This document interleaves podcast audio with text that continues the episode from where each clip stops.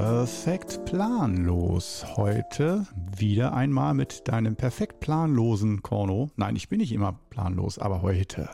Und wenn schon, dann auf eine ganz professionelle Art. So starten wir heute in den Podcast. In welche Richtung das heute geht, lass dich überraschen. Ich lass mich auch überraschen. Ich versuche möglichst gehaltvoll zu werden und dir einen großen Mehrwert oder eine Inspiration zu bieten. Ja, heute also wie gesagt planlos. Mm, das äh, ist, es hat wirklich Seltenheitswert. Also normalerweise ähm, jetzt mal so Blick hinter die Kulissen wieder. Ich mag das mal so ganz gerne. Also als Zuschauer oder Zuhörer. Vielleicht magst du das ja auch. Normalerweise, du stell dir vor, ich habe hier so meine Sofa-Liegelandschaft in meiner Wohnung und ähm, will natürlich, dass Arbeit auch Spaß machen darf oder auch ein angenehmes Ambiente haben darf. Es muss sich nicht immer nach Arbeit anfühlen im Sinne von normalerweise würde ich das nicht wollen. Und beim Qigong habe ich ja eh schon mal Glück, dass ich das tun darf, was mir gefällt und auch die ganzen YouTube-Videos. Ja, habe ich jetzt auch nicht immer Lust auf einen Drehtag, aber wenn ich erstmal dabei bin, dann äh, macht mir das, ich hoffe, das sieht man auch in den YouTube-Videos, dann macht mir das auch echt Spaß. Aber es ist jetzt nicht so, dass ich mich immer schon drauf freue, dreimal in die Hände klatsche und sage, toll, heute ist wieder Drehtag, weil, weil äh, das kostet sehr viel Kraft, so ein Drehtag. Und ähm, ja, ähm, beim Podcast ist es jetzt so, dass wenn ich jetzt auf meiner Liegelandschaft hier Platz nehme, dann ist es immer sehr entspannt und ähm, ich, es ist nicht so, dass ich, da bin ich jetzt auch mal ganz ehrlich, bin ich immer, äh, aber äh, ganz ehrlich im Sinne von, ich plane sehr viel, was, äh, was so das Grundsätzliche angeht, aber im Details lasse ich doch immer Raum für Spontanität und Kreativität und so dass das nicht schon so ein toter Drehplan ist, wo ich das ganze Jahr oder schon weiß, welchen Podcast ich im September 2022 aufnehmen werde oder so. Nee, das mache ich normalerweise von Woche zu Woche, bei den Videos auch, aber Podcast hat für mich immer noch so eine Sonderstellung. Das soll für mich doch deutlich eine privatere Note haben. Äh, und auch dadurch auch noch eine offenere Note. Aber das kann ich ja auch nur sein, wenn ich mich auch ein bisschen wohlfühle und nicht hochoffiziell im Anzug mit Schlips irgendwo äh, mich an Bistrotisch stelle und eine PowerPoint-Präsentation äh, neben mir aufleuchten lasse. Das ist doch ein bisschen anders. Da spricht man anders, da äh, ja, ist, ich, ist man da noch kontrollierter? Ich weiß es nicht. Vielleicht bin ich es auch sogar nicht. Weil wenn ich mir jetzt vorstelle, auf einem Seminar, wenn ich da spreche, bin ich auch eigentlich ähnlich wie im Podcast. Aber ähm, da versuche ich zumindest mehr an der Thematik und am Lehrstoff zu bleiben. Und ähm, hier ist das ja überhaupt nicht so im Podcast. Und heute ist es so, dass ich mich voll gewundert habe. Ich setze mich also hin, baue mir den Roadcaster auf, meine Pod, mein Podcaster-Gerät sozusagen, schließe das Mikrofon an und die Kopfhörer und äh, drücke, das ist halt, das liebe ich sehr, drücke eigentlich nach spätestens einer Minute, spätestens auf Aufnahme. Und eigentlich ist es immer so, dass ich mich unvorbereitet fühle, aber denke, scheiß drauf, lass es drauf ankommen und mach einfach. Und wenn die Leute merken, dass du unvorbereitet bist oder noch nicht ganz gesammelt innerlich, dann sollen sie das hören und sehen und spüren und drauf klarkommen. Im Sinne von eigentlich das positive Gefühl bekommen, man ist nie auf alles perfekt vorbereitet und kann trotzdem mal loslegen. Also auch im Spirit von nicht zu lange denken und grübeln, sondern einfach mal machen. Und wenn es irgendwie nicht sich richtig anfühlt, zur größten Not kann man ja nochmal von vorne anfangen, aber das habe ich äußerst selten gemacht. Heute habe ich es aber gemacht. Das ist, äh, heute gibt es zwei Spezialitäten. Einmal, ich habe nach einer Minute tatsächlich abgebrochen, ähm, weil meine Putzhilfe reingekommen ist. Und ähm, die wusste, ich habe ihr gesagt Podcast, aber ich glaube, sie weiß nicht, was ein Podcast ist. Auf jeden Fall, sie ist reinmarschiert und ah, hallo und ja, und, und ähm, ja, da, wenn es jetzt Steffen oder jemand anderes gewesen wäre oder meine Partnerin oder so, dann hätte ich die wahrscheinlich gleich mit den Podcast eingebaut und gesagt, so, wenn du mich jetzt hier schon störst, dann musst du auch mitmachen, oder so. Aber bei der äh, Putzhilfe, die damit, glaube ich, gar nichts, gar nicht weiß, was das so ist und so, die war nur irritiert. Das wollte ich jetzt, da wollte ich sie jetzt nicht so öffentlich bloßstellen. Und ähm, von daher habe ich da nochmal von vorne jetzt angefangen. Und auch beim zweiten Anlauf, beim ersten genauso. Ich habe mich jetzt hier so hingelegt und dachte so, was für ein Thema heute, was für ein Thema heute, was könnte die interessieren, worüber, wo ist jetzt gerade so ein innerer Impuls. Und normalerweise kommt der zack auf Knopfdruck und heute gähnende Leere im Gehirn. Gähnende Leere, wirklich, also äh, alles andere als perfekt. Und ähm, ja, da dachte ich mir, mache ich doch aus der Not wieder mal eine Tugend und drücke trotzdem auf Aufnahme. Perfekt planlos, so heute der Podcast. Und äh, keine Sorge, ich werde jetzt nicht eine Stunde lang diese Situation auswalken und darüber sprechen. Wir werden auch noch zu bestimmt zu irgendwelchen wichtigen Punkten kommen, aber äh, perfekt planlos heißt ja, das ist ja an sich auch schon ein ganz spannendes Thema.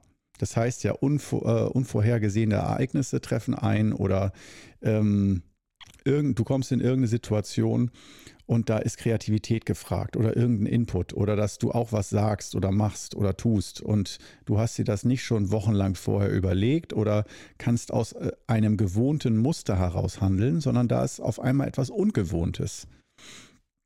Wie reagiere ich da? Was mache ich da? Und ähm, das Beste ist dann, den Tag abzuwarten, und der ist heute, ähm, wo man selber merkt, so, wow, ich weiß gerade gar nicht, was ich machen soll, aber heute muss ich muss diesen Podcast heute machen, damit der Laden muss ja laufen.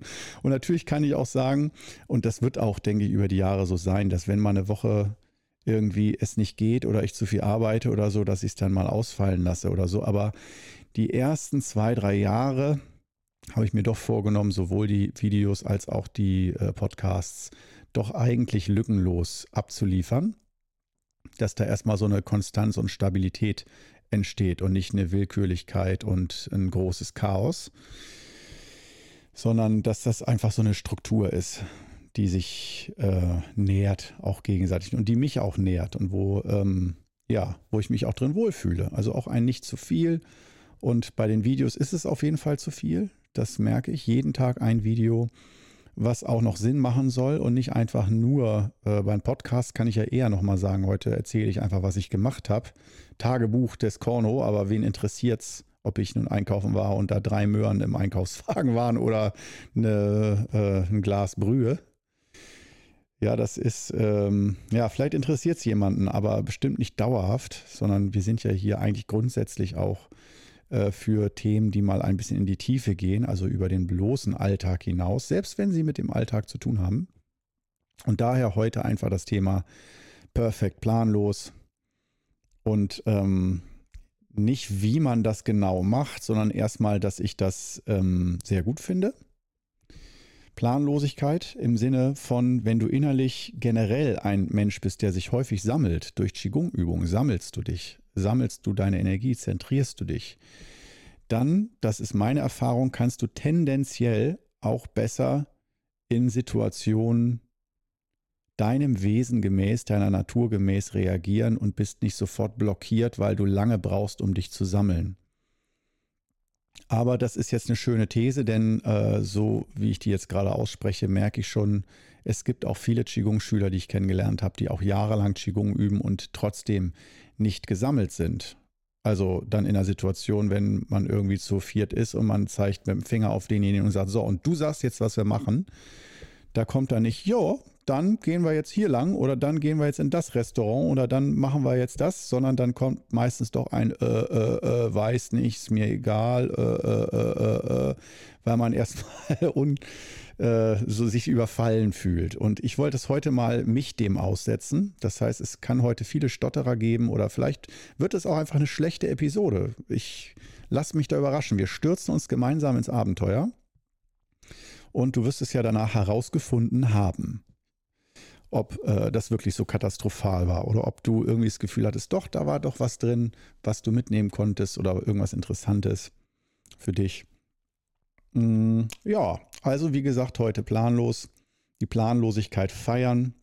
Planlosigkeit, äh, wenn man es aus der Yin- und Yang-Theorie sieht, im Gegensatz zum planvollen, das heißt zum strukturierten, zum vorhersehbaren, zum vorher schon ja, überlegten Handeln, was dann ja auch eher in Verbindung wieder mit dem berühmten Kopf ist, also verkopft sein und äh, aus verkopften Strukturen heraus zu handeln, ist häufig nicht besonders energetisch, nicht besonders kraftvoll. Das kann sein, also es wird im klösterlichen Alltag ja auch zum Beispiel benutzt, um tief ins Innere zu kommen, dass man so den perfekten Tagesplan aufstellt fürs Kloster und dieser Tagesplan jeden Tag gleich ist. Das heißt, ich widerlege gerade meine eigene These. Verdammt. meine These, ich wollte sie gerade so schön ausarbeiten. Der perfekte Guru will gerade die These ausarbeiten, dass aus spontanem Handeln viel mehr Kraft entsteht, so sei mehr Zen und so, ne, aus dem Bauch raus, dieses und die, die Urgewalt, die rausbricht und daraus die Kraft, weil das in dem im Hier und Jetzt steckt die Energie und so weiter. Aber ähm, mir fällt gerade auf, dass ähm, solche festen Tagesstrukturen zum Beispiel jeden Morgen um 6 Uhr aufstehen und dann und dann und dass dieses Wiederholen des ewig Gleichen baut über eine lange Zeit eine ganz eigene Kraft auf. Und da kann man auch nicht sagen, das ist kraftlos oder tot oder so. Aber es hat auch etwas Totes. Das ist zum Beispiel einer der Hauptunterschiede ähm, von der, also ich habe ja so ganz intensiv zwei spirituelle oder energetische Ausbildungen gemacht. Einmal das japanische Zen, Rinzai Zen. Und einmal ähm, das natürlich Qigong äh, nach Großmeister Dangung Jung, Wudang-Gebirge. Wudang Ne Dangong. Und da gibt es, das ist auch wie Yin und Yang in vielerlei Hinsicht. Das hat sehr viele Gegensätze, fast mehr Gegensätze als Gemeinsamkeiten. Weil da haben wir nämlich genau das, da haben wir bei meinem chinesischen Meister Dan Gongzhong das Extrem des nach außen äußerst chaotisch wirkenden, komplett planlosen. Und Pläne werden wirklich nur gemacht, um sie so schnell wie möglich wieder ad acta zu legen. Und im Japanischen, so wie ich es mitbekommen habe, ich war selber noch nie in Japan, deswegen kann man natürlich sagen, da kannst du ja gar nicht wissen, worüber du sprichst. Aber die japanische Zen-Form, die habe ich in Deutschland ziemlich original, sogar auch mit sino-japanischen Rezitationen und so, die ich alle auswendig gelernt habe, ohne die Sprache selbst zu beherrschen. Hm, diese Rezitation konnte ich alle auswendig. Und ähm, das war genau das Gegenteil. Das war wirklich, du weißt vorher exakt, wie der äußere Ablauf stattfinden wird. Und zwar die genauen Minuten.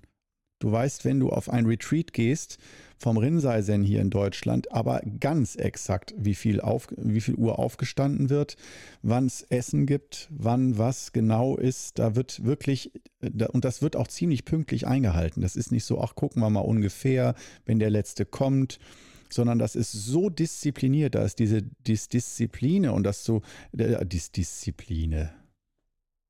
wie, was sagt man, Dis Disziplinäre? Ich weiß es nicht. Äh, Gehirnkrampf. Egal. Diese Disziplin im Japan, in der Japan, im Japanischen, alle Japaner sind so. Nein, wir wollen jetzt mal keine Klischees hier stempeln.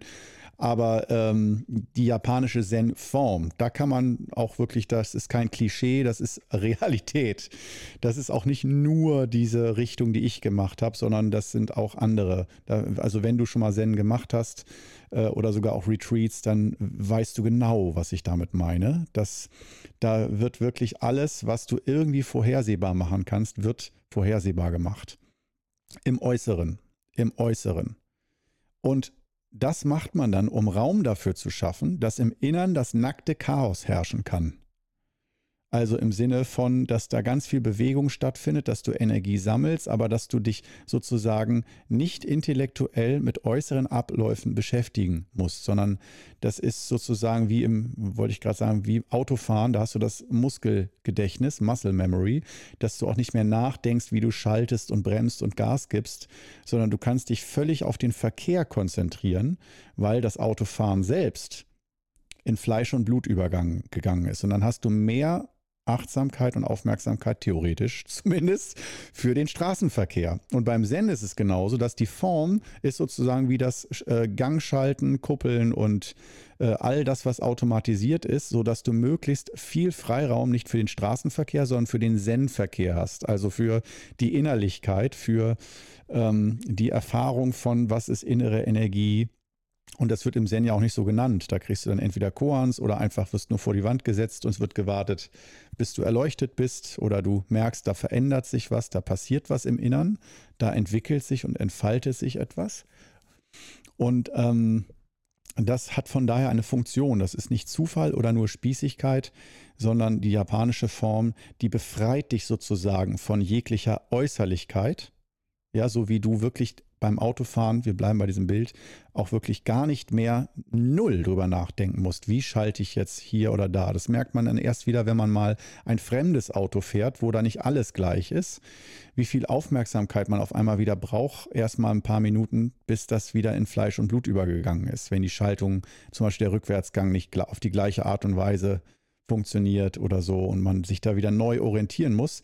Das kannst du normal nicht, während du im Straßenverkehr bist, sondern da musst du dich vorher mit beschäftigen, damit du die volle Aufmerksamkeit dafür hast. Und beim Zen halt genauso, da sagt man sich, du, dein Innenleben, die Erleuchtung, Satori und so weiter, das ist, ähm, das kostet so viel Aufmerksamkeit, wenn du das richtig ergründen willst. Da darfst du dich nicht zu viel mit Äußerlichkeiten und äußeren Abläufen und woher das Essen kommt und so damit beschäftigen, sonst hast du keine Zeit mehr und nicht den nötigen Aufmerksamkeitsspielraum.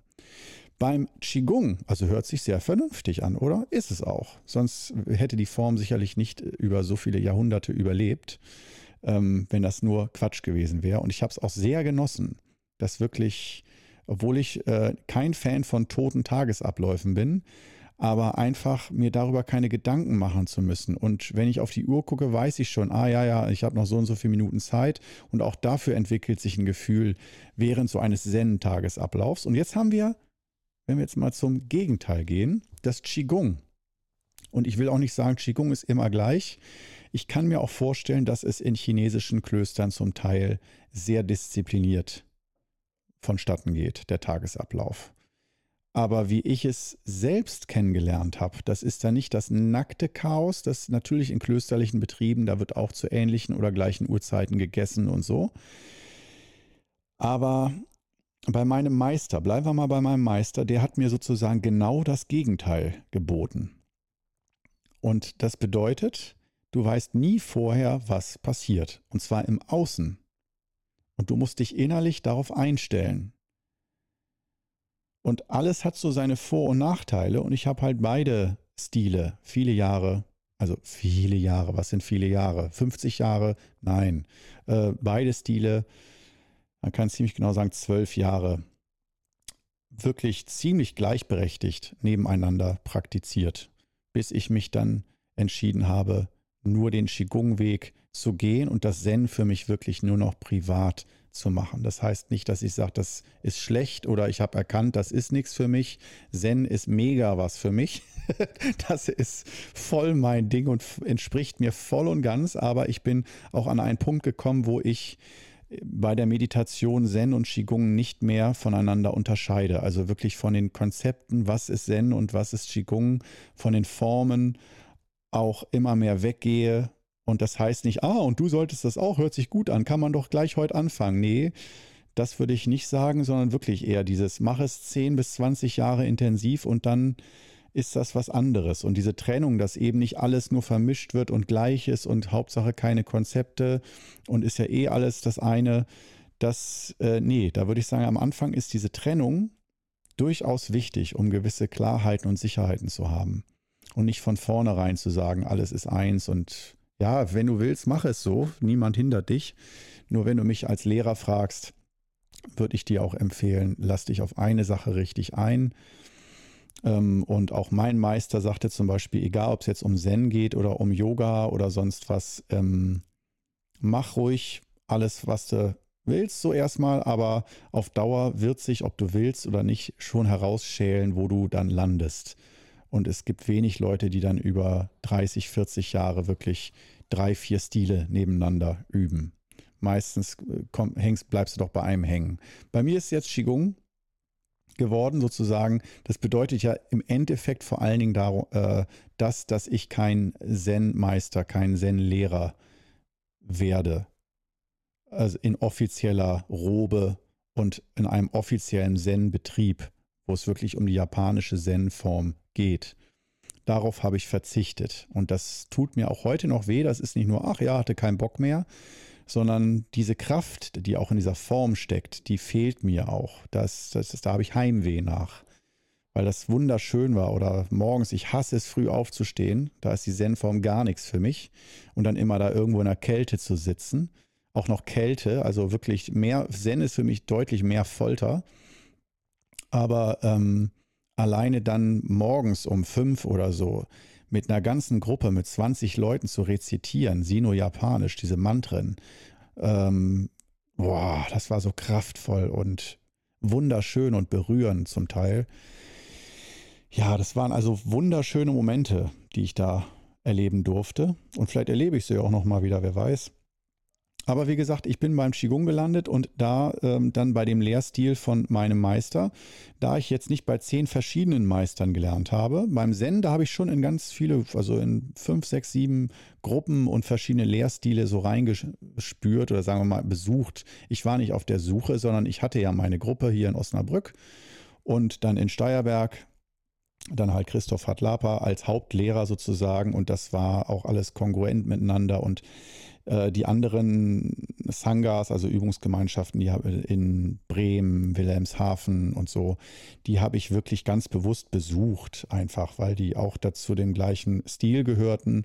Und da habe ich jetzt nicht nach einem neuen Lehrer gesucht, sondern einfach nur so, hallo Leute, so Schüleraustausch. Ähm, ich will bei euch mitüben. Und vor allem, ich wollte einfach mehr Sessions und es gab keine Sessions, keine Retreats oder nur zu wenig. Und ich wollte jeden Monat eins machen und nicht nur zweimal, dreimal im Jahr. Und da habe ich dann halt äh, mich auf die Suche gemacht äh, nach noch mehr. Äh, ich wollte halt die volle Breitseite, habe ich auch gekriegt. So, und jetzt beim Qigong haben wir also den Chaotiker, Großmeister Dan Gong Jun, der dir deinen letzten Plan und deine letzte Struktur nimmt und deine letzte Sicherheit und das, worauf du dich freust.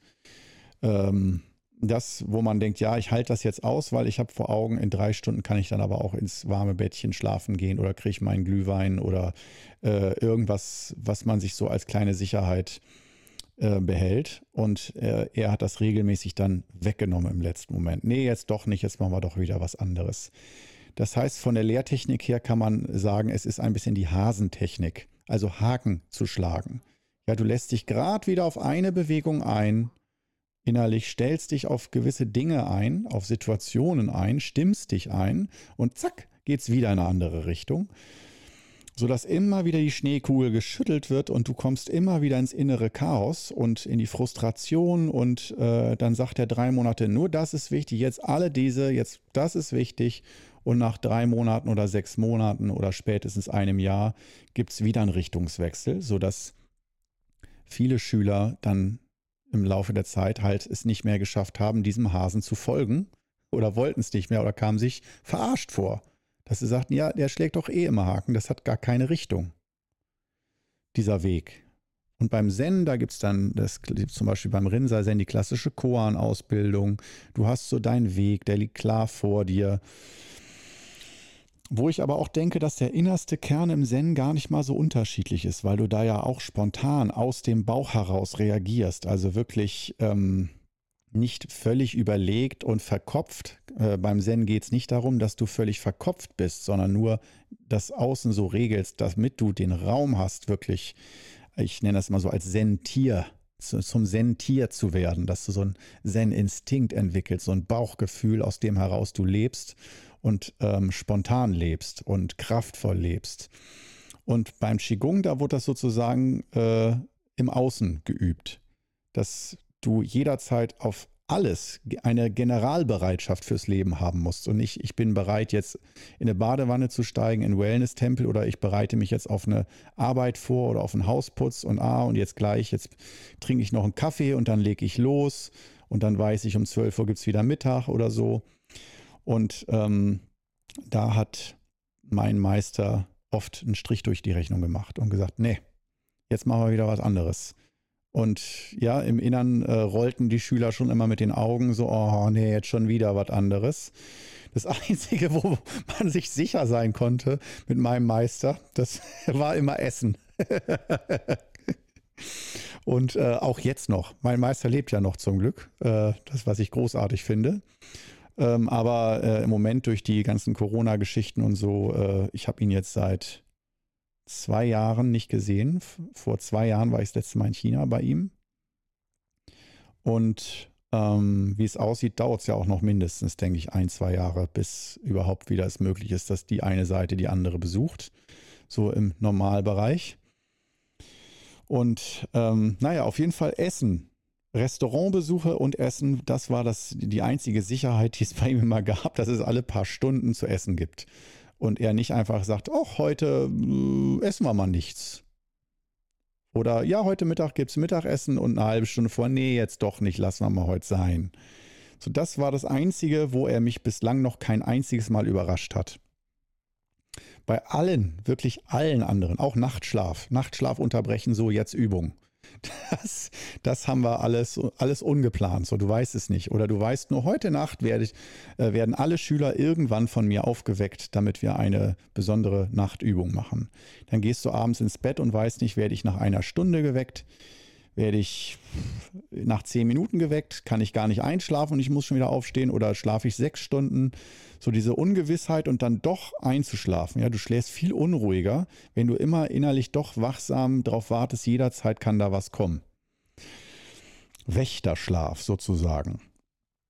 Ähm, und ja, dieses Chaos hat natürlich eine ganz andere Wirkung, einen ganz anderen Effekt als äh, der Gegensatz zum Zen. Siehst du, und jetzt sind wir schon im Podcast, wo ich denke, Mensch, das macht ja schon richtig Sinn, da mal so Gegensätze von unterschiedlichen Lehrstilen und wie das so wirkt auf den Geist und auf die Ausbildung und was man da lernt äh, und warum vor allen Dingen beim Zen alles so durchgetaktet ist und beim Qigong oder bei sicherlich vielen Qigong-Meistern ähm, das eher so von Moment zu Moment wird entschieden. Und ähm, das gibt's, habe ich aber auch gehört im Zen-Kloster auch, dass da auch, ähm, da war ich aber nie dabei. Ich habe immer nur dieses komplett durchstrukturierte mitgekriegt, aber ich weiß aus Erzählungen, dass auch viele Zen-Meister in Japan auch gern mal den Tagesablauf, jetzt nicht beim Retreat, das ist dann schon wirklich in Stein gemeißelt, die Uhrzeiten. Aber im normalen Klosterleben, dass da auch äh, es sehr viele Ausnahmen von Regeln gibt und ähm, das sozusagen nicht ein ganz toter Tagesablauf ist. Mit toter Tagesablauf denke ich, weißt du, was gemeint ist.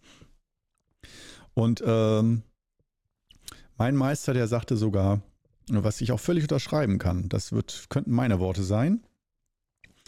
Der sagte sogar auch, ähm, achte darauf bei deinem Tagesablauf, sofern das irgendwie möglich ist, dass der nicht immer gleich ist dass du, äh, wo man ja eigentlich sagen könnte, hm, das ist für die Gesundheit viel besser, wenn der Körper so einen Rhythmus hat und nicht völlig chaotisch. So ein Extrem wäre ja Schichtdienst zum Beispiel, ne, dass du deinen Bioorganismus immer in Unruhe versetzt.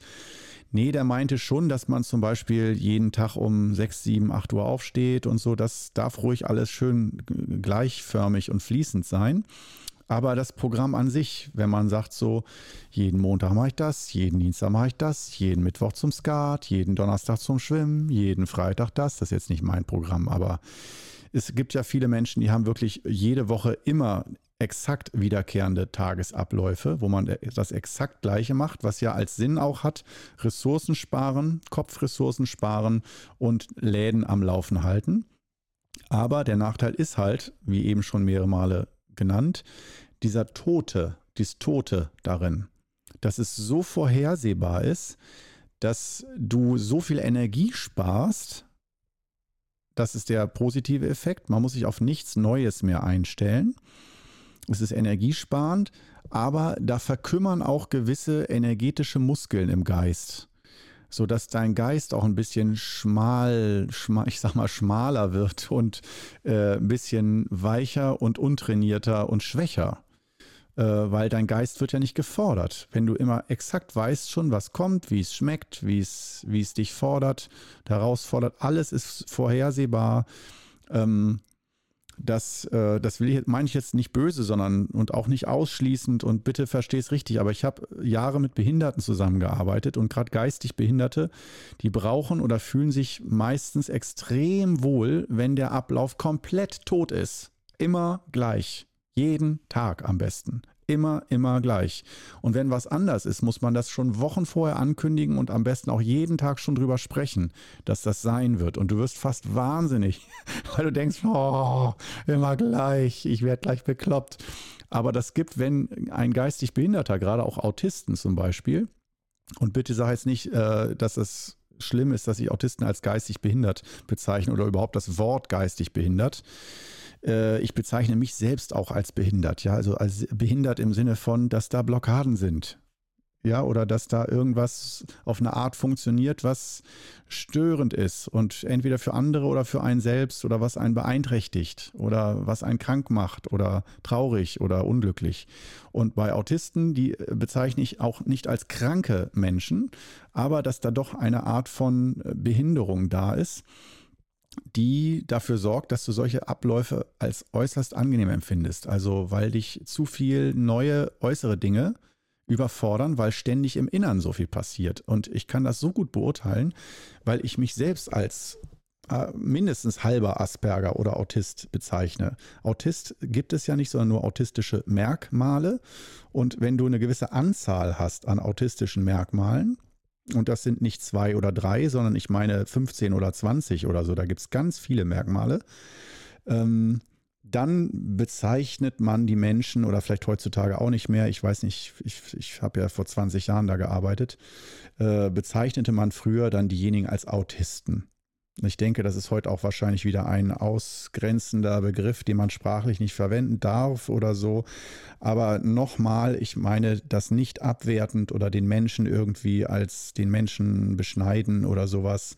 Ich habe einfach so tiefe freundschaftliche Verbindungen zu Menschen mit autistischen Merkmalen, ja wieder diese umständliche Sprachformulierung, aufgebaut, dass ich mir das herausnehme, dass ich das sagen darf und dass sich da auch keiner meiner autistisch Merkmal, äh, mit autistischen Merkmalen ausgestatteten Freunden da äh, ausgegrenzt fühlt und vor allem, weil ich mich selber damit sehr stark identifizieren kann mit vielen autistischen Merkmalen. Also, dass ich mich viel zurückziehen muss, schnell von der, meine Wahrnehmung an, in manchen Bereichen zu stark ist und Autismus ist im Grunde genommen eine Wahrnehmungsstörung dass du und Störung, wenn man dann wieder so als hyper politisch korrekter würde man wieder sagen, was ist schon gestört? Wir sind alle gestört und diskriminierend. Es, äh, ich hoffe, du, du merkst gerade, ich bin ein bisschen genervt durch das ständige äh, Cancel Culture und Diskriminierungsgeschichten-Ding. Ich finde, dann sind wir jetzt bei diesem Thema, wo ich gerade bei Planlosigkeit war. Ich werde nicht zu tief drauf eingehen, aber und will jetzt auch hier nicht zu stark polarisieren oder Menschen gegen mich oder Hörer, Hörerinnen äh, gegen mich aufbringen, sondern ähm, für mich ist es halt sehr anstrengend und umständlich, mich zu viel mit Formulierungen, sprachlichen Formulierungen auseinanderzusetzen. Und ich weiß, es ist wichtig, aber trotzdem habe ich das Recht darauf, dass es für mich anstrengend ist. Ich bin auch ein Mensch, ich habe auch ein Recht auf Gefühle. Und mein Gefühl ist, dass ich äh, zum Beispiel bei solchen autistischen Merkmalen äh, mich selber da sehr drin wiederfinde, dass wenn auf gewissen Ebenen zu viele Leute was von mir wollen, dann fühle ich mich so überfordert, dass ich mich nur noch zurückziehen möchte oder automatisch mich zurückziehe. Und ähm, das ist ja bei Diskriminierung immer die Geschichte, wenn, man's sel wenn man selber betroffen ist, darf man Scherze machen und darf man auch darüber reden, wie man möchte eigentlich. Nur wenn man nicht betroffen ist, dann wird ja heute äh, ein sehr hoher Sprachaufwand gefordert, ähm, um dadurch Gleichberechtigung und Offenheit ähm, auszudrücken und äh, Nicht-Ausgrenzung sozusagen. Und dann ist ja die, die, Streitfrage wieder, grenzt nicht das erst gerade aus, wenn man zum Beispiel über Minderheiten keine Witze mehr machen darf? Ist das nicht die ultimative Form der Ausgrenzung? So von wegen, wir dürfen über alle Witze machen, nur nicht über die Autisten, über die Behinderten, über die darf man nicht lachen. Über die darf man keine Witze machen. Über alle anderen schon. Oder jeder, der sich irgendwie verletzt fühlt durch einen Witz, dann darf der, hat der Witz schon seine ähm, Berechtigung seine Daseinsberechtigung verloren, weil man darf durch Kommunikation niemandem auch nur in geringster Art und Weise wehtun, verletzen oder äh, dass selbst wenn man niemanden verletzt, wenn sich jemand verletzt fühlt, dann ist schon die Daseinsberechtigung eines Witzes äh, ja nicht mehr gegeben. Und da werde ich jetzt Hörer verlieren, denn da habe ich eine klare Meinung zu und sage, wenn wir das konsequent durchziehen, darf man über nichts und niemanden mehr lachen. Dann können wir das Lachen aus unserem Leben verbieten. Man darf vielleicht noch über sich selber lachen, aber das wird bestimmt auch irgendwann diskriminierend, wenn man sagt, du drückst damit deinen Selbsthass aus. Und das ist nicht gut. Und ich kann da nicht mit lachen, wenn ich sehe, wie du dich selbst hasst. Du musst dich selbst lieben. Das ist eine Diktatur, aus meiner Sicht eine geistige Diktatur ähm, das, des Lachverbots, weil mit Lachen bauen wir Spannung ab. Siehst du, jetzt sind wir bei dem Thema. Oh, oh, das wollte ich eigentlich nie in Podcast reinbringen, weil zu polarisierende Dinge, da bin ich zu sensibel für. Und wenn ich dann zu viele Hasskommentare kriege, dann äh, beschäftigt mich das so sehr innerlich, dass mich das blockiert und ich zu Recht in Sorge bin, ob ich das Ganze überhaupt weiterführen kann. Und ähm, Natürlich darf man über mich Witze machen und über wie ich spreche oder wie dumm ich bin oder fehlendes Wissen, fehlende Weisheit oder Überheblichkeit, Arroganz. Ja, klar, dann kann man drüber lachen. Und ich würde, sagen wir es mal so, die Grenze ziehen. Ich würde niemanden, keinen Menschen, von dem ich weiß, dass er einer Minderheit angehört, den in dem Augenblick direkt bewusst herabsetzen und herabwürdigen in einem persönlichen Gespräch, um darüber zu lachen oder mich in einer Gruppe mit acht Leuten und da ist jemand, jemand, der besonders dick ist oder so und dann dicken Witze machen, weil sieben Leute lachen ja drüber. Und ist ja nur einer dick, dann ist der doch egal. Sowas finde ich ist nicht okay. Das finde ich richtig scheiße oder auch rassistisch, wenn es eine äh, ethnische Minderheit ist oder sowas, die dann in einer Gruppe sich befindet. Äh, das wäre dann sozusagen das Prinzip, wenn derjenige nicht anwesend ist, dann ist es erlaubt. Weil was er nicht weiß, macht ihn nicht heiß. Das hört sich mega assig an, aber das habe ich bemerkt, dass ich das oft so handhabe. Dass äh, es natürlich ist, dass sich in uns Menschen Spannungen aufbauen und dass wir komischerweise als Kommunikationskanal, als Gewohnheit haben, dass wir dann über Dinge, die nicht der einer wahrgenommenen Norm entsprechen, dass wir darauf vielleicht manchmal nicht gut klarkommen, vielleicht doch gut und nett kommunizieren wollen und dann Spannungen entstehen im Innern und wir die abbauen wollen. Und Humor, finde ich, ist mit das beste Mittel, um Spannungen abzubauen. Und wenn man beim Humor sagt, der darf aber nur in einem ganz, ganz dünnen Spektrum sein, man muss sich sehr viele Gedanken machen, worüber man lachen darf und wo, worüber nicht dann ist Humor, das ist schon das Gegenteil von Humor. Humor ist ja eine Art von Loslassen, eine Art von äh, Verwahrlosung von gewissen ähm, ja, Erziehungskulturen und Höflichkeiten und so weiter. Aus meiner Sicht. Natürlich kann man immer sagen, man kann auch lachen über einen Grashalm, der aussieht wie, oder zwei Grashalme, die sich so formen wie ein Herz. Man guckt äh, dann die Grashalme an und lacht darüber. Ja, aber ganz, ganz, ganz tief kann man dann auch wieder sagen, wie fühlt sich das Gras denn, wenn man über es lacht? Ja, wer hat das Recht dazu, das lächerlich zu finden oder da eine Grenze zu ziehen? Bei Pflanzen, bei Steinen zum Beispiel. Woher wissen wir nur, weil wir die Wahrnehmung von Steinen nicht kennen oder negieren, woher wissen wir nicht, dass da ein Bewusstsein drin ist, was in dem Moment sich verletzt fühlt? Ja, das kann Natürlich kann man sagen, ja, mit unseren heutigen wissenschaftlichen Messinstrumenten kann man das ausschließen. Beziehungsweise, beziehungsweise bei Pflanzen ja nicht. die reagieren ja durchaus, wenn, oder ein Baum kann man ja äh, sagen, wenn eine Kettensäge sich einem Baum nähert, dass der das durchaus spürt, dass da schon eine Reaktion ist, bevor der Baum überhaupt mit der Kettensäge in Verbindung kommt. Das ist nicht Esoterik, sondern äh, oder Glaube, sondern das ist, lässt sich messen. Wenn du es nicht glaubst, schau mal auf YouTube oder äh, google das mal. Das ist ganz interessant. Ähm, ja, jetzt habe ich aber doch die Katze aus dem Sack gelassen. Ich wollte nur über Plan Planlosigkeit sprechen und was ist daraus geworden? Eine elende Humordiskussion, die mir schon lange auch irgendwo auf der Zunge liegt, weil mir das echt ein wichtiges Thema ist. Weil ich so gern lache und so gern Witze mache. Und jetzt ein tiefes Geheimnis von Korno, ich mache unheimlich gerne böse Witze und auch über Minderheiten. Aber auch über mich selbst, über jeden, über jeden Einzelnen mache ich gerne Witze. Aber ich verletze nicht gerne Menschen damit, direkt. Das heißt, bedeutet für mich, ich mache am liebsten Witze in kleinen Gruppen von Menschen, wo ich erstmal ein Gefühl dafür aufbaue, wer sich da im Raum befindet, um dann Witze zu machen und dass das nicht immer trifft und manchmal auch Menschen das nicht lustig finden oder sich verletzt fühlen, das ist nicht meine Absicht und das mag ich auch nicht. Aber es ist das für mich das geringere Übel oder auch wenn mich jemand mit Witzen verletzt, ja, ist ja der Standardklassiker ist ja immer mit dieser Esoterik-Schiene, Qigong, Xing Shang Shong. Ich muss es mir ständig anhören, ich werde ständig ausgegrenzt. Ich bin Minderheit als erstmal für mich persönlich als jemand, der sich sehr autistisch oder als As halber Asperger fühlt. Ähm, und ich werde null unterstützt sozial oder so. Ja, ich halte mich da so gerade über Wasser, aber dank Qigong geht es mir halt sehr, sehr gut. Das ist ein Mittel, um damit relativ gut umzugehen. Und auch dieser Job, den ich mache als Qigong-Lehrer.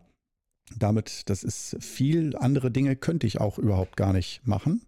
Ähm, also ich bin da nicht der starke Typ, der Macher, der alles kann, sondern eher, ich fühle mich da sehr eingeschränkt und schwach eigentlich als menschliches Wesen und habe halt meinen Weg gefunden, wie ich mich auch sehr viel als, als stark und glücklich wahrnehmen kann. Also wie gesagt, aber auch alleine mit diesem Thema Qigong, wenn ich da in Räumen bin, ich werde ständig ausgegrenzt, wissentlich oder unwissentlich. Und auch wenn ich gesund lebe in meinen Freundeskreisen, werde ich ausgegrenzt, belächelt und verlacht. Und es werden ständig Scherze über mich gemacht, dass ich schon wieder Schein faste, äh, dass ich schon wieder Qigong mache oder sonst was, dass es ja eigentlich alles Quatsch ist, was ich mache. Ich also als Mensch gar nicht ernst zu nehmen bin. Aber ja, ne? So ist er halt. Und von daher weiß ich sehr genau, wie es sich anfühlt, ausgegrenzt zu werden und dass die Scherze auf meine Kosten gehen. Und warum ist dann die Frage, warum mache ich das auch? Weil mir bewusst geworden ist, dass das ein psychischer Spannungsabbau ist, der nicht immer Volltreffer politisch korrekt ist, sondern wo oft genug Menschen im Raum sind, die sich dann doch irgendwie verletzt fühlen oder unwohl fühlen mit dieser Art von Humor. Und gerade wenn es um die Ausgrenzung, nicht Ausgrenzung, sondern äh, das Lustigmachen, sich lustig machen über Minderheiten, jeglicher Art, ähm, allein mein Lieblingskartenspielquartett ist das Minderheitenquartett. Das ist sehr geil. Da spielt man mit Minderheiten sozusagen. Ähm, und es ist aber auch gleichzeitig sehr entwaffnend, weil letztendlich kommst du ja zu dem Schluss, je tiefer du forschst, da äh, irgendwann kommst du zu dem Punkt, wo du selber spürst, du bist irgendwo auch eine Minderheit. Jeder, das ist jetzt mal eine steile These von mir, ähm, und selbst die, der alte weiße Mann, ähm, der ist dann ja auch auf eine gewisse Art irgendwann eine Minderheit. Über den darf man ja im Moment, den klassischen alten weißen Mann. Das ist ja sozusagen die Verkörperung des Bösen im Moment global. Ähm, also viel Macht ähm, und ja, äh, egoistisch, ähm, böse, ähm, nicht empfindsam, nicht sensibel gegenüber Minderheiten und so und ähm, sich in den Vordergrund drängeln, dominierend und bla bla bla bla bla. Und das heißt nicht, dass ich sage, das ist Quatsch. Nur ähm, es sind ja nicht alle Menschen auf der Welt alte weiße Männer. Ja, und ich will jetzt auch nicht sagen, dass es eine kleine Minderheit von 0,001 Prozent ist. Nee, diese Problematik ist mir bewusst. Das ist auch echt. Das stimmt. Das ist, dieser Begriff alter weißer Mann ist auf eine gewisse Art eine sehr treffende Formulierung für eine gesellschaftliche Dynamik und gesellschaftliche Verhältnisse und auch Problematiken.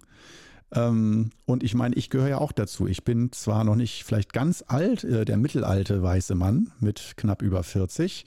Und ähm, trotzdem sehe ich mich, spüre ich mehr Minderheit in mir als äh, alter weißer Mann, der die ganzen Minderheiten belächelt und sagt, es soll alles so bleiben, damit ich mein Geld und meine Macht behalte. Und mein von oben herab, meine Arroganz, wie ich auf andere schaue, sondern äh, ich fühle mich da doch mehr als Underdog äh, über meine Hochsensibilität und so, dass äh, ich merke, ich kann zwar auch über Qigong Spannung abbauen, aber so im zwischenmenschlichen Bereich finde ich es Lachen, das ist mein Lebensweg.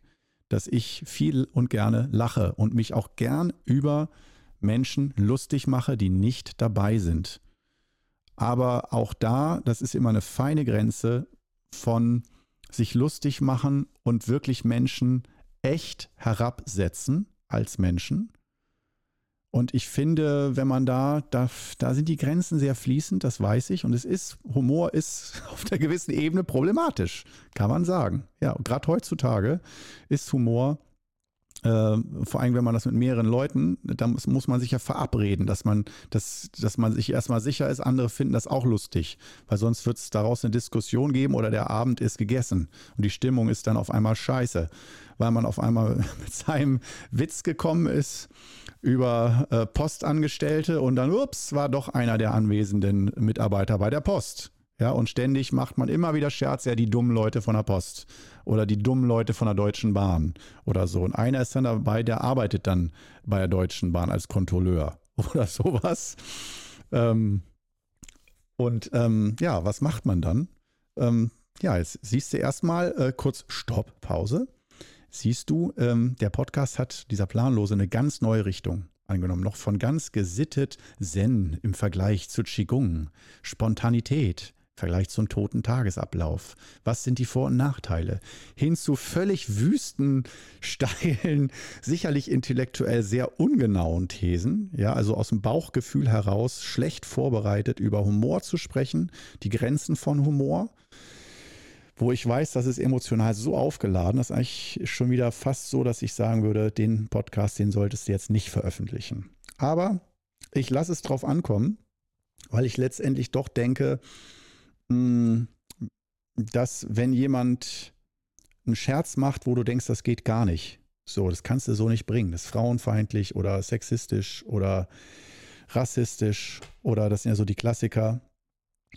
Ähm, dass man sich denjenigen eher nochmal genauer anguckt. Oder wenn du den schon seit 30 Jahren kennst und du weißt, der setzt sich sogar sehr viel für Frauen ein und ist ein ganz anderer und macht darüber einen Scherz, dann finde ich das eigentlich kein Problem. Nur wenn du merkst, das ist, der ist wirklich im Kern seines Wesens fremdenfeindlich, frauenfeindlich und total unbewusst und setzt einfach, würdigt andere Menschen herab und macht dann Witze. Der gleiche Witz sogar, der gleiche Witz der exakt gleiche Witz, dann finde ich das auch oft nicht lustig oder eigentlich nie lustig.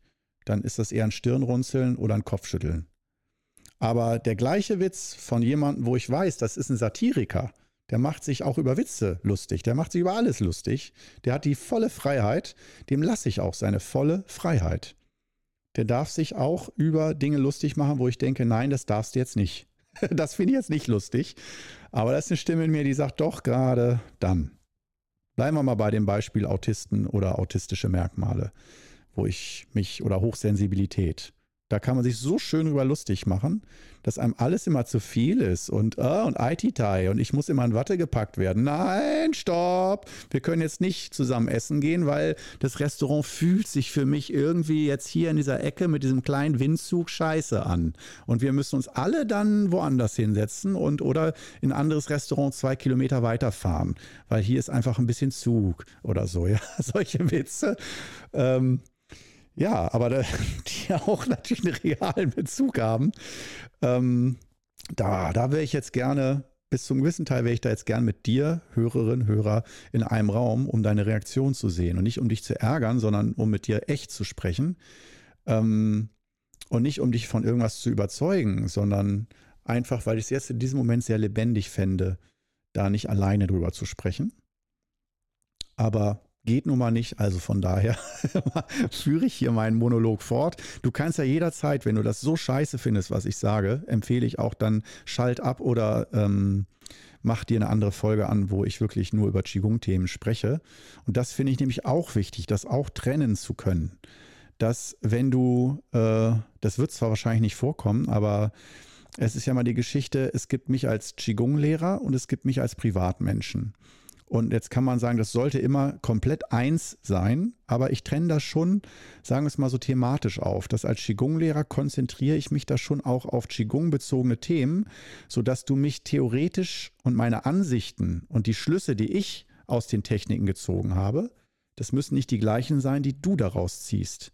Wir können beide die gleichen fünf Übungen lernen und du ziehst daraus, wenn du fünf Jahre die fünf Übungen lernst, nee, man sollte über nichts mehr lachen, weil alles verletzt andere Menschen und dann lieber gar nicht lachen, aber wir sind entspannt. Und ich, der die gleichen fünf Übungen fünf Jahre geübt hat, komme zu einem anderen Schluss und sage, doch, lass uns über alles herzergreifend, bis wir Tränen lachen. Das baut wunderbar Spannung ab und macht Spaß und das ist einfach mein Weg. Und da gibt es Unterschiede. Oder auch der berühmte mittlere Weg. Ja, warum kann man nicht, nicht einfach über ganz normale Witze lachen, die möglichst nicht verletzend sind? Wie zum Beispiel dann über, treffen sich zwei, zwei Fische, sagt der eine, Hi, sagt der andere, wo? Und ähm, da könnte man dann ja auch sagen, Mensch, da machst du dich über die armen Fische lustig. Die finden das in echt nicht lustig, wenn da ein Hai ist. Ja, das ist eine Stresssituation für die. Du machst dich über Tiere lustig, die gestresst sind. Ja, und das ist, finde ich, nicht gut. Denn wenn du mal jahrelang, wie ich, mit Fischen geschwommen bist und getaucht bist und ähm, Nemo so liebst wie ich, dann äh, wüsstest du, was, wie schlimm das ist für die Fische wenn da ein Hai kommt. Ja, das ist Apokalypse, die Apokalypse naht, ein hungriger Hai. Und ja, so, du verstehst, was ich meine. Da kann man sozusagen jeden Witz enttarnen als unmöglich. Ja, und ähm, da denke ich, muss man irgendwo mal entscheiden. Und die, ich denke, die meisten entscheiden sich dafür eine Art gesunder Mitte. Und da merke ich, dass äh, da bin ich nicht in der gesunden Mitte. Da bin ich wirklich so ein Verfechter von Satire, Comedy und von über alle die Grenzen des Humors bewusst antreten. Deswegen bin ich ja auch Fan von Leuten wie Till Reiners oder Oliver Polak, ähm, die den, die Grenzen des sogenannten guten Geschmacks bewusst ausreizen um uns zu enttarnen, wo wir Grenzen ziehen, was Moral für uns bedeutet und dass wir keine Angst davor haben müssen, deswegen unmoralisch zu werden oder uns unmoralisch zu verhalten oder andere Menschen wirklich auszugrenzen im alltäglichen Leben. Aber dass es irgendwo wenn wir auf unterschiedliche Kulturen treffen, Lebenskulturen oder ethnische Kulturen oder was auch immer, da entstehen Spannungen durch Unsicherheit. Wir wissen nicht, wie wir miteinander umgehen. Und wir wissen auch nicht, wie wir diese Spannung abbauen. Und da ist Lachen aus meiner Sicht der natürliche Weg, um diese Spannungen abzubauen. Wie soll man aber lachen, wenn man sich unsicher fühlt oder diese Spannungen einfach nur da sind? Witze sind, sind da, finde ich, ein gutes, adäquates Mittel. Aber das soll heute nicht, ähm, nochmal, ich unterschreibe das nochmal ganz, ganz dick und unterstreiche es. Ich unterschreibe, ich unterstreiche es nochmal ganz dick, dass ich mir bewusst bin, da soll jeder seinen eigenen, sein eigenes Maß finden und sein eigene, seine eigene Humorgrenze ziehen dürfen. Das ist mir ganz wichtig, dass man sich wohlfühlt mit dem Humor, den man hat und nicht denkt, ich muss jetzt aber über Dinge lachen, die ich gar nicht lustig finde oder die ich zu krass finde oder sowas. Da ist jeder sicherlich unterschiedlich. Aber es kommt sicherlich auch auf die inneren Spannungen an, die in dir sind. Und wenn du sehr viele innere Spannung hast, zum Beispiel durch Hochsensibilität oder so, dann ähm, brauchst du vielleicht auch mehr Humor, also oder äh, manchmal vielleicht sogar härtere Witze. Deswegen glaube ich auch, dass viele Comedians, die so richtig schlimme Witze machen, dass die oft hochsensibel sind und dass die so viel innere Spannung haben, bis hin zu Depressionen, ähm, was ja viele Hochsensible entwickeln, dadurch, dass ihre Hochsensibilität in, seit der ganzen Kindheit immer verneint und negiert wurde von den Eltern. Also du darfst nicht sensibel sein oder das ist nicht echt und stell dich nicht so an und jetzt reiß dich mal zusammen und Indianer kennen keinen Schmerz und so, ähm, dass sich daraus eine Depression durch unterdrückte Gefühle entwickelt und dass das ein Kanal ist, um die Gefühle wieder, ja, um diese Spannung rauszulassen und zu lösen. Und deswegen denke ich, bin ich auch dabei gelandet, dass äh, ich heftige Witze sehr, sehr, sehr, sehr witzig finde. Und ein Witz kann für mich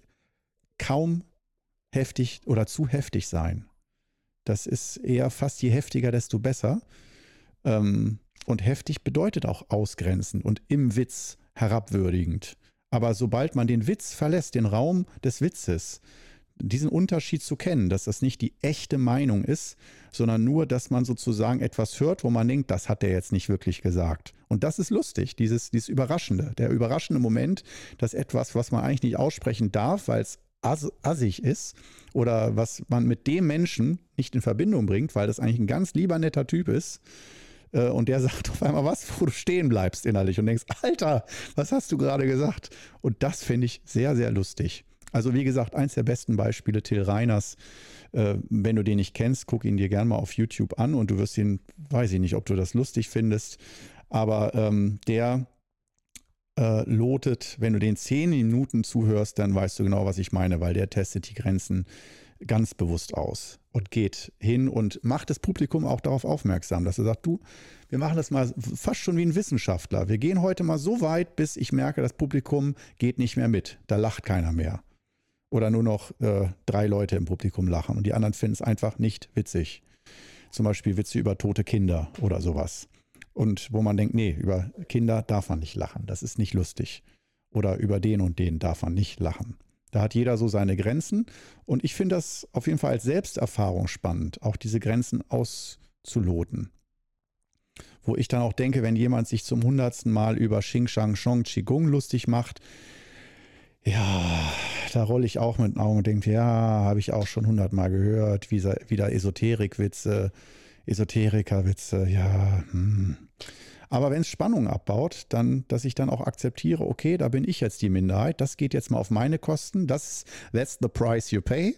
Und das muss für mich dann auch in Ordnung sein, dass wenn sich jemand über mich lustig macht, wenn mich jemand beleidigt und das ernst meint und auch wirklich darauf beharrt, dass das seine Meinung ist, dann ist das für mich echt ausgrenzend, rassistisch oder äh, nicht in Ordnung. Da erhebe ich mich auch gegen und sage, stopp, ich finde das hier nicht gut, was hier gerade läuft.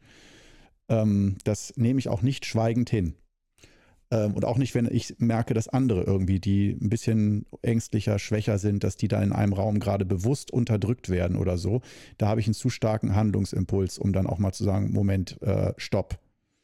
Aber äh, wenn man bewusst einen Rahmen schafft, eine Veranstaltung, ein Video, ein irgendwas, wo klar ist, hier darf gelacht werden über alles und jeden, dann finde ich, das äh, nicht nur gut, sondern ja, sogar wesentlich. Aber auch, wie gesagt, als Fazit von, diesen, von dieser Episode heute, ähm, das ist wirklich meine eigene Meinung ähm, und ich bestehe darauf, dass jeder da seine eigenen Grenzen und auch meine Meinung richtig scheiße findet.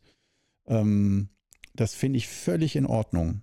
So, weil da muss jeder einfach wirklich, also da will ich auch diejenigen tolerieren, die sagen, hey, ähm, auch wenn, gerade wenn Leute nicht dabei sind, soll man nicht hinter deren Rücken Scherze machen. Zum Beispiel, es ist kein Deut besser oder so. Ne? Das kann ich alles echt verstehen und sage auch nicht, das ist dumm oder sowas, sondern das ist ein verschiedener Lifestyle. Das möchte ich gern tolerieren und dass jeder so seinen eigenen Humor findet. Aber wie gesagt, Humor äh, aus Sicht des Qigong obwohl, da würde ich nicht mal sagen aus Sicht des Qigong, sondern in diesem Zusammenhang, es ist zu persönlich, könnte ich nicht sagen, was ist Humor aus Sicht des Qigong. Da könnte ich nur höchst sagen, ja, es ist Abbau von Spannungen und auch Abbau von geistigen und emotionalen Blockaden. Und daher sehr, sehr wichtig, hat aus meiner Sicht eine sehr wichtige Funktion ähm, und auch als Form von Ablenkung ne, dass es eine Form von Entspannung ist, dass wenn man irgendwo in problematischen Gedankenmustern drin ist und dann mal da rausfindet, weil man mal einen Raum schafft, wo man, wo die Gedanken mal wirklich durch einen krassen Humorinput abgelenkt werden und dass das okay ist und nicht Realitätsflucht, also professionelle Realitätsflucht sozusagen. Äh, Im Wissen, man kehrt zurück zur Realität, aber man darf auch mal äh, aus der sogenannten Realität entfliehen in, in Bezug auf mal den Sender wechseln. Das ist entspannend und das finde ich sehr gesund. Ja, das wäre so meine Qigong-Meinung dazu. Also jetzt hast du sozusagen in ganz knapper Form in der letzten Minute meine Qigong-Meinung gehört und dann noch meine persönliche Meinung, die ich dann halt lange in langen Rechtfertigungsorgien ausgebreitet habe. Und schon wären wir wieder am Ende der heutigen Episode. Das war heute, glaube ich, die nach dem planlosen Anfang die mutigste Episode von mir. weil ich weiß, dass ich damit sehr viel Unmut auf mich ziehe und vielleicht sogar Hass. Und es ist gut, dass ich nicht weiß, wo hier die Kommentarfunktion ist. Das heißt, ich, selbst wenn du jetzt kommentierst, ich weiß nicht, wo ich diese Kommentare finde. das ist vielleicht nicht schlecht. Aber vielleicht kann, konntest du mich auch ein bisschen nachvollziehen. Kann ja auch sein. Ich bin da mal ganz neutral. Und äh, würde mich freuen, wenn du trotz dieser Episode ähm, beim nächsten Mal auch Lust hast, wieder einzuschalten. Denn es ist ja nicht jedes Mal so polarisierend. Also, bis dann. Ciao.